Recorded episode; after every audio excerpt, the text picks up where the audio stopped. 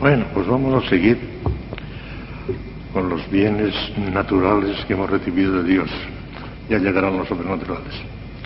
Y ayer les comentaba el primero, es el fundamento de todos los demás, la creación. Si Dios no nos hubiera creado, pues no, ya no vendría ningún otro don. Y les dije ayer que les iba a explicar una teoría moderna, interesantísima, bellísima, que concuerda perfectamente, que es perfectamente compatible con el dogma católico. Y por eso la Iglesia no solamente no la ha condenado, sino que la inmensa mayoría de los teólogos modernos la aceptan todos. Yo lo acepto también porque es maravillosa como verán ahora. Una teoría científica, ¿eh? Científicamente demostrada. Científicamente demostrada. Y salva perfectamente el dogma católico de la, de la creación por Dios. ¿Ustedes han visto alguna vez alguna función de fuegos artificiales antes de ser monjas? Se disparan cohetes y algunos explotan en el.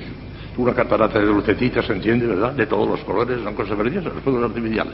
Pues algo parecido ocurrió con la mundo. Miren ustedes, según esa teoría, el creador, no hablan los incrédulos, incluso lo, lo, esa teoría los, los, ateos, los incrédulos.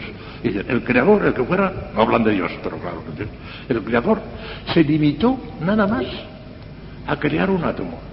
Nada más. Más pequeño que la cabecita de un alfiler. Y ese es pequeño. Más pequeño que la cabecita de un alfiler. Creó eso, nada más. Pero le dotó de una fuerza nuclear tan terrible que ¡pum! estalló de una manera tremenda y ahí salió toda la creación en fuegos artificiales, toda la creación. Se de ahí. Y fíjense bien, si eso es grande, esa, ese estallido fue tan terrible y esa explosión de fuegos artificiales, que son los astros, las estrellas, todas las cosas, fue tan enorme que todavía continúa. ¿O ha terminado? ¿O ha terminado todavía? Han podido demostrarlo científicamente. Los modernos telescopios electrónicos que alcanzan distancias fabulosas, ven que las últimas galaxias se están alejando todavía, que están en movimiento, que se están alejando todavía. O sea que no ha terminado la explosión. Los fuegos artificiales no han terminado todavía. Y eso que están algunos, están enormemente lejos. La es que la luz, que camina a la espantosa velocidad de 300.000 kilómetros por segundo, que se dice muy pronto eso, está calculada hasta 300.000 kilómetros por segundo. Mire usted lo que es eso.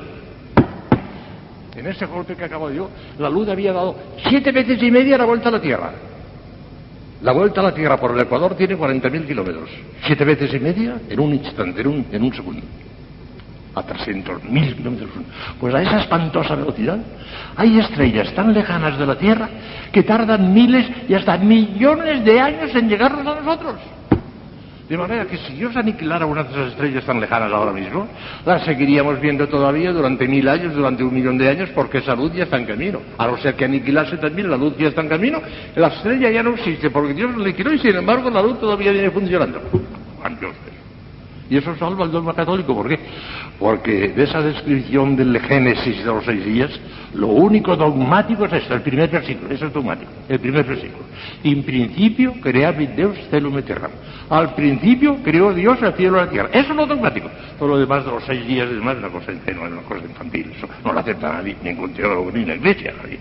Seis días de hablar, una manera de hablar infantil, ingenua, con aquel pueblo, gente que no tenía criterio ninguno, que no tenían talento, se lo dicen así.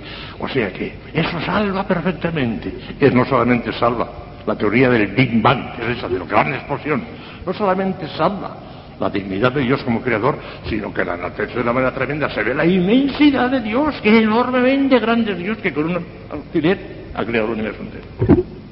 Maravilloso. Ya digo, los teólogos modernos lo aceptan y a mí me encanta, me encanta y me llena de, asombro de la grandeza de Dios, de cómo Dios hace esas cosas de. Todavía la, la, la, ciencia moderna va más lejos. Y algunos han llegado a decir, y esto no lo han podido demostrar, pero es una hipótesis que lanzan, y cuando termine esa expansión que todavía está creciendo, que todavía no ha terminado, Dios no creó, sino que está creando todavía. Mejor dicho, la, creación sigue todavía, Él sí creó, que nada más que en el momento del, Bueno, pues dicen algunos, y esto no lo han podido demostrar, que quizá cuando termine esa expansión, cuando ya llegue al final, entonces volverá como a recompensarse, a recompensarse, a recompensarse.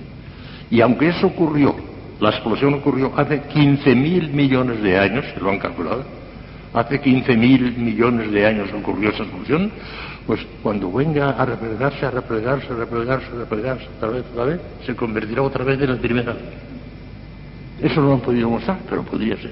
Lo que ocurre, lo que el teólogo tiene que decir, bien, sí, yo lo tengo inconveniente, que ocurra eso. Pero ese átomo no lo destruirá Dios, porque es ciertísimamente lo da lado de la Sagrada Escritura que Dios no aniquilará la guerra nunca. Lo ha, revelado Dios. De manera que aunque se replegase otra vez, cuando tuviese en su mano otra vez el átomo, ¿eh? pues podría hacer una cosa, conservar el átomo o lanzarlo otra vez y otra explosión y otra creación. ¿Quién nos ha dicho a nosotros que esta creación en la cual estamos viviendo ahora sea la única o la primera que Dios ha hecho? No sabemos. La eternidad es tan terriblemente larga, la eternidad es que ha pasado ya, porque Dios es eterno para atrás y para adelante, nosotros somos para adelante, pero Él para atrás. Es tan enormemente larga que ha tenido tiempo de hacer esas explosiones 40, 50, 50 mil veces porque la eternidad ha dado tiempo para todo eso. Este es grandioso todo eso. A lo mejor estamos en la quincuagésima creación, no en la primera. Puede ser que sea la primera, ¿por qué? Pero ¿por qué ha de ser la primera? A lo mejor es la quincuagésima creación, estamos nosotros. Mire usted, si han nacido criaturas de Dios y que nos, y que haya señalado con el dedo. Oh, abruma eso. Abruma. Nos ha señalado con el dedo. Y hay infinita cantidad de seres posibles que no vendrán jamás a la existencia. Y a mí sí que me creo yo, a ustedes también, porque nos quiso. Porque quiso, porque nos quiso. Eso ya lo expliqué yo. Pero cada vean qué cosa más grande es. ¿eh? La misma ciencia moderna cada vez canta mayor la gloria de Dios todavía. Porque esto no solamente no va contra el dogma, sino que lo explica de una manera genial, maravillosa. Claro.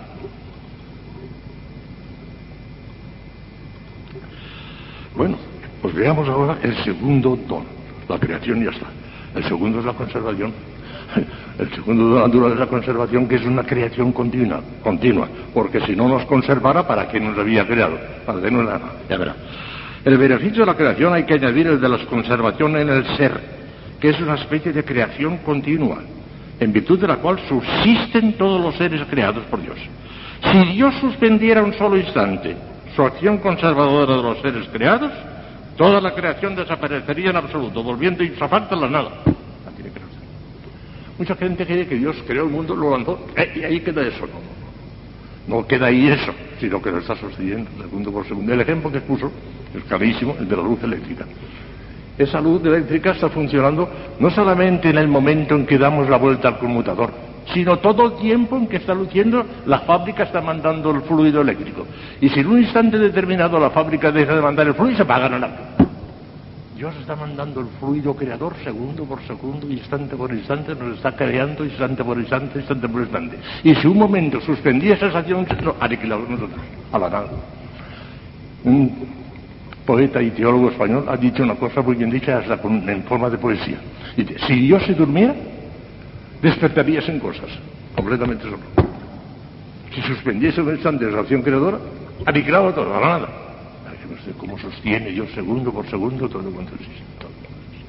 Esa es la conservación. Está en la Sagrada Escritura, clarísimamente.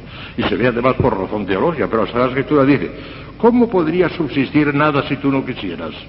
¿O cómo podría conservarse sin ti? Dice el libro de la sabiduría 11.26. El Espíritu del Señor llena la tierra y Él, que todo lo abarca y sustenta, tiene la ciencia de todo. Sabiduría 1.7. Si tú escondes tu rostro, se conturban. Si les quitas el espíritu, mueren y vuelven al polvo. Si mandas tu espíritu, se, se recrían y así renuevas la paz de la tierra. Salmo 104, 29. Él es antes que todo y todo subsiste en Él. San Pablo, Colosenses 1.17. Con su poderosa palabra sustenta todas las cosas. Hebreos no descansa todo está revelado. Pero es que además, aunque no se hubiese revelado, lo, sacaría la razón teológica. Porque todo cuanto existe fuera de Dios son seres son seres limitados, son seres finitos, son seres que no tienen el ser por sí mismos, sino que lo han recibido Dios.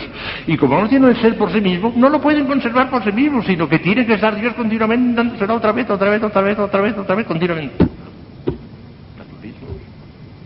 Estamos colgando de Dios. Maravilla. Y eso aunque estuviéramos en pecado mortal, ya hablaremos de eso.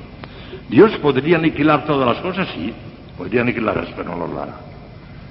Con la misma facilidad con que sacó las cosas de la nada, con ese átomo, podría decir, se acabó todo, ya lo hará todo, pero no lo hará, porque lo ha hecho él, que no lo hará. O sea que no lo aniquilará. Puede que haya incluso nuevas sucesivas creaciones, eso sí, pero aniquilar de manera que ya no quede nada. ¿Por qué? Pues primero porque lo ha dicho en la Sagrada Escritura. No volveré ya más a maldecir a la tierra por el hombre.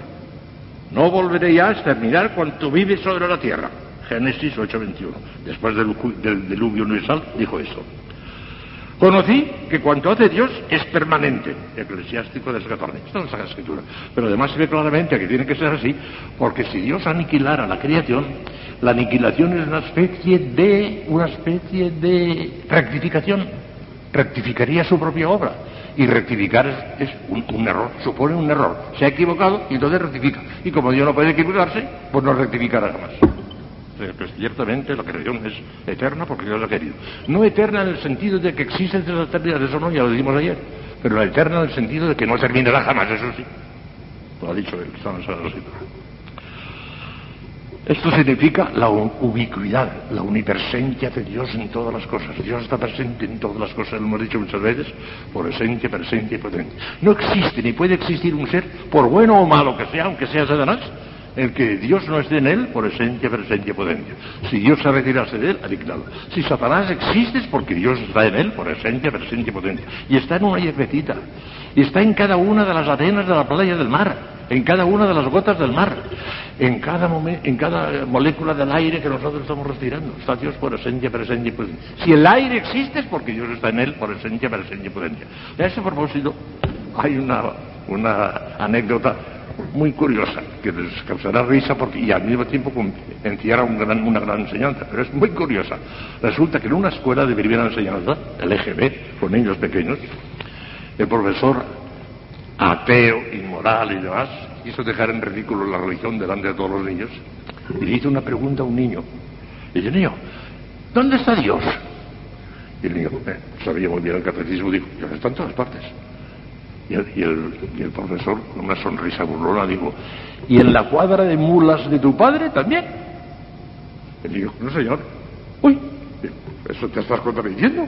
Acabas de decir que está en todas partes y ahora me dices que en la cuadra de mulas de tu padre que no está. dice, ah señor, es que mi padre no tiene cuadra de mulas. Donde no hay nada no está Dios, claro. Te dejó en ridículo el niño profesor, claro. Donde no hay nada no está Dios, pero donde hay una brizna de hierba, un granito de tierra, está Dios por el presencia y potencia. San Juan de la Cruz, en la primera estrofa del cántico espiritual, ¿a dónde te escondiste, mi amado? Dice que Dios se escondió dentro de nosotros. Y qué gran alegría, dice él, que tenemos siempre a Dios dentro de nosotros, aunque estemos en pecado mortal. Así lo dice San Juan de la Cruz, y verdad. Aunque estemos en pecado mortal, Dios está en nosotros por esencia, presencia, potencia. En ese caso, al perder la gracia, ya no está como padre, ya no está como amigo, hemos perdido un tesoro inmenso, pero como creador está en nosotros aunque estemos en pecado mortal. Está conservando el ser. Y eso, desde luego, es una bendición inmensa de Dios nuestro Señor, nos conserva el ser. De ahí se desprende también el dominio absoluto de jurisdicción y de propiedad que Dios tiene sobre todas las cosas. Es el dueño de todo. Pero además de la conservación está la providencia y la gobernación. Son otros dos elementos, otros dos grandes dones de orden puramente natural. La providencia y la gobernación. Fíjese bien, Dios está en todas las cosas, aunque sean en los seres inanimados, en las piedras y en los vegetales. Pero providencia no tiene de todas las cosas providencia sino solamente de los seres racionales, del hombre y del ángel, nada más. ¿Por qué? Porque la providencia consiste en el hecho de que Dios nos va conduciendo suavemente, suavemente, suavemente a nuestro fin sobrenatural. Nos está conduciendo hacia la visión beatífica. Y como las plantas y los minerales no tienen fin sobrenatural, porque no es para eso, para ellos existe como creador y como conservador, eso sí, pero como providente no no está conduciendo una piedra al fin último sobrenatural porque esa piedra no tiene fin último sobrenatural, claro. Pero los hombres sí.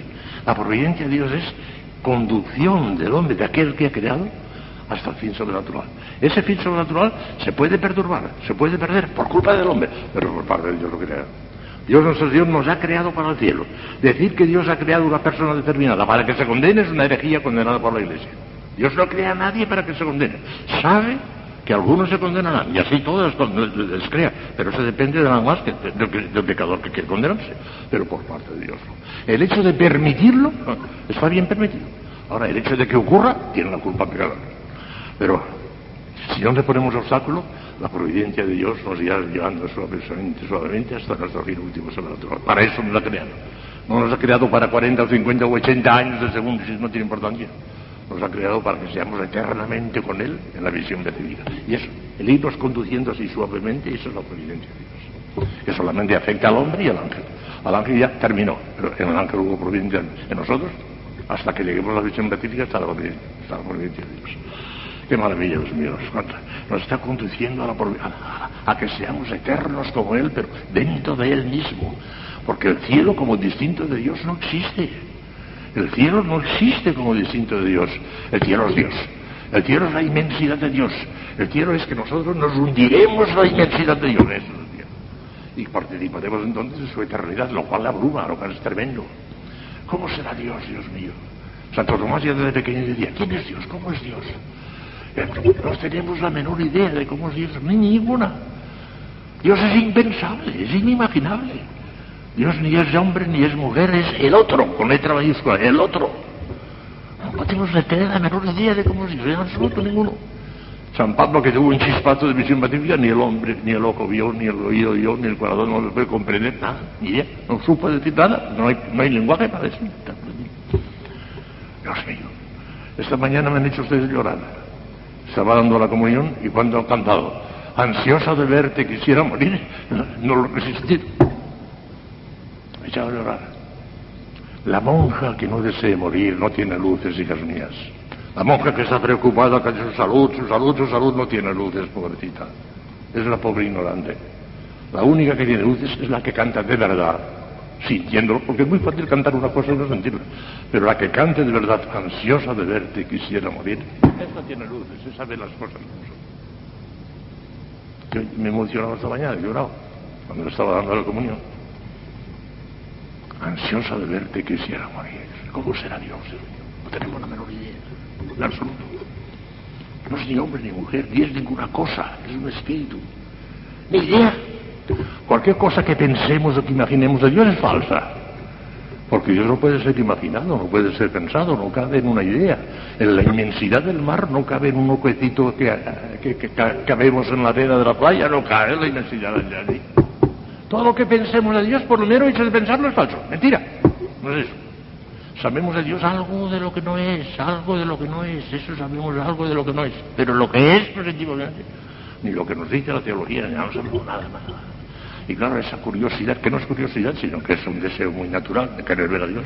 Tanto que San, Santo Tomás tiene un artículo maravilloso sobre el deseo natural de ver a Dios.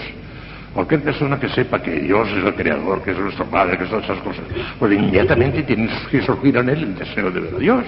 Y explica de qué manera ese deseo de ver a Dios, para que sea sobrenatural, tiene que ser ya efecto de la gracia. Porque con sola la naturaleza no podemos tener deseo de ver a Dios porque no tenemos, no tenemos esa facultad. Ha de ser ya sobrenatural. Pero lo explica Santo Tomás, que viene la luz de Dios, nos hace ver eso y nos, nos hace desear a Dios. Ansiosa de verte, quisiera morir. Dios mío, ¿cuándo será eso? Muy pronto ya. Aunque viva sé si yo hasta 100 años, eso ya es un relámpago. 100 años es un relámpago. Dentro de poquísimo tiempo veremos a Dios. Saldremos de esta duda. Duda no de, esta ignorancia, pues no tenemos ni idea. De cómo es Dios no tenemos ni idea. Pero Dios ha querido, qué bondadoso es, infinitamente misericordioso, ha querido dejarse ver. Ha querido dejarse ver incluso con los ojos. Y se ha encarnado. Ahí tenemos a Cristo, que es Dios, y le vemos con los ojos. Pero claro, fíjese bien, aún en Cristo lo que vemos es su humanidad, no su divinidad. Fíjese bien San, Santo Tomás, el apóstol, el apóstol.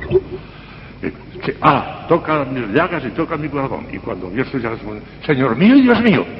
Y dice comentando a San Agustín, ¿cómo dice que, Señor mío y Dios mío, si lo único que visto es un cuerpo? Ah, pero es que después de ese cuerpo y detrás de ese cuerpo, él, el, Espíritu Santo, le inspiró clarísimamente que a Dios.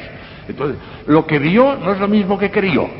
Creyó lo que no había visto, porque a Dios en cuanto Dios no lo había visto Vio la humanidad y creyó en la divinidad. Y ese creer en la divinidad, después de haber visto nada más que la humanidad, es un don de Dios que le hizo a San, Y se lo hizo para nosotros, ¿eh?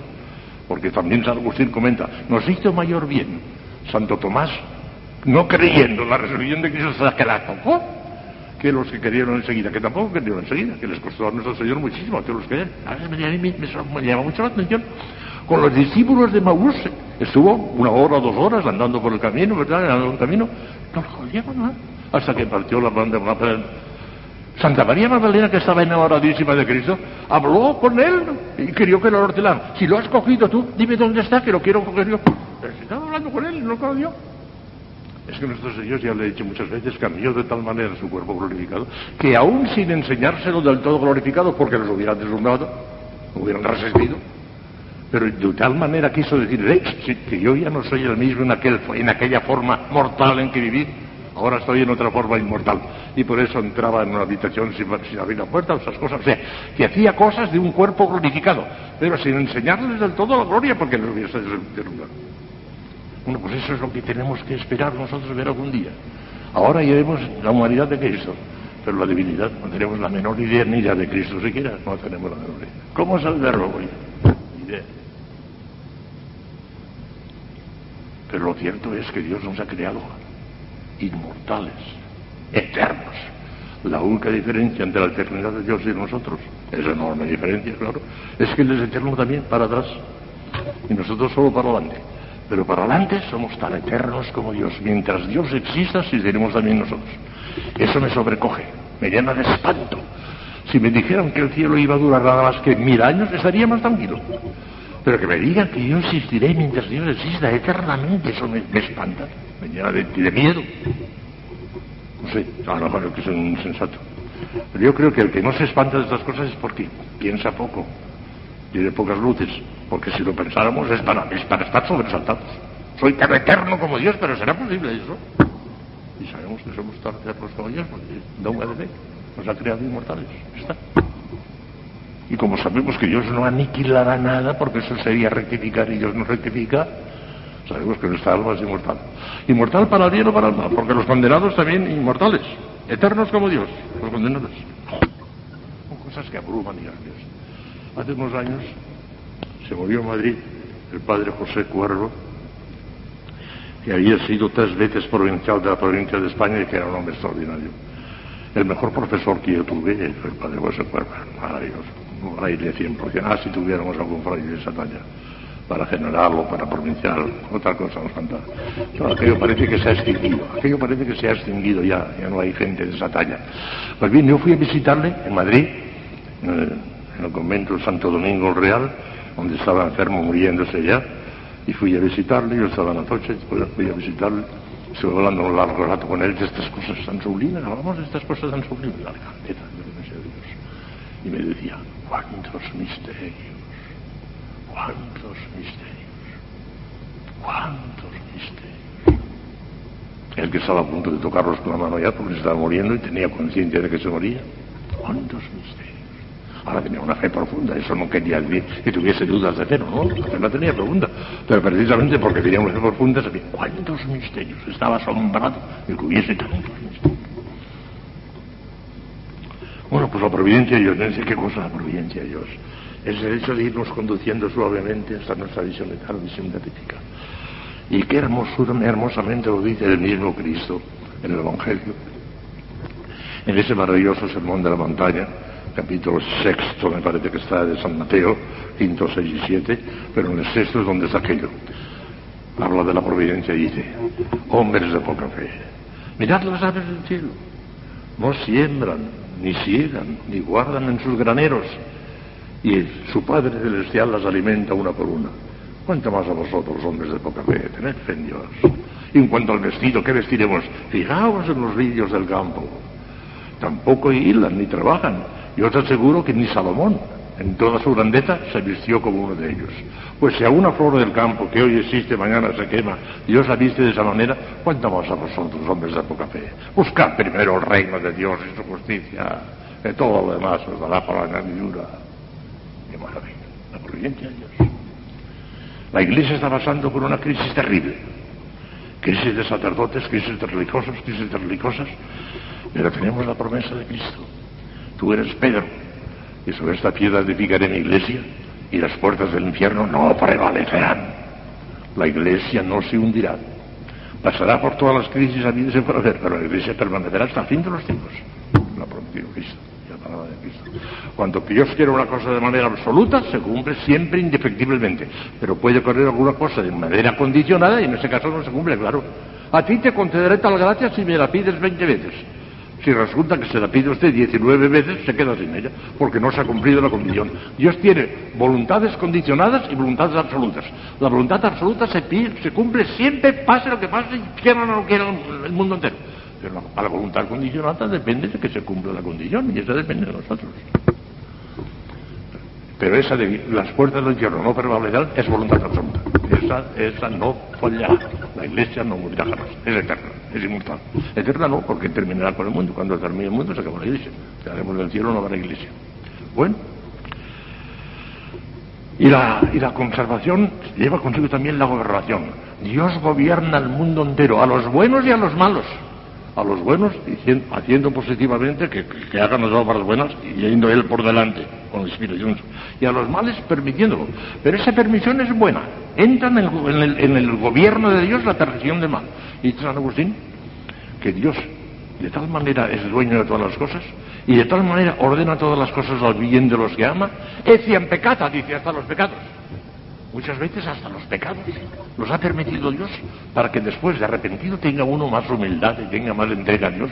Ha permitido esos pecados, los ha permitido positivamente para sacar después mayores bienes. O sea, que todo lo que le ocurre al que ama a Dios, al que está predestinado para el cielo, el que está sometido a la providencia de Dios suavemente, hasta la visión beatífica, hasta los pecados le siguen para él. Porque Dios lo permite para sacar después mayores bienes. Dios lo permite jamás el mal sino para sacar mayores bienes. Y de tal manera Dios gobierna el universo que de ninguna manera se puede escapar nadie de ese gobierno, absolutamente nadie. Cuando el pecador se escapa de la mano derecha de Dios es la mano de la misericordia. Y pecando deja a Dios y abandonas, Dios le coge inmediatamente con la mano izquierda de su justicia, pero la tiene por. Las buenas o por las malas. Por las buenas con la mano de la misericordia o por las malas con la mano de la justicia, pero no se escapa nadie de Dios gracias a Dios, somos prisioneros de Dios, no podemos escaparnos de Dios. Esto, lejos de atemorizarnos, lo que es que llegamos de alegría. Estamos en las manos de Dios, prisioneros de Dios. Él tendrá cuenta de si ese prisionero de verdad le quiere de verdad. Si dice de verdad y no de mentirillas. Si dice de verdad, ansiosa de verte, quisiera morir, el Señor la tendrá de sus manos y efectivamente algún día le dará la muerte, que es un gran don de Dios, y la llevará a la visión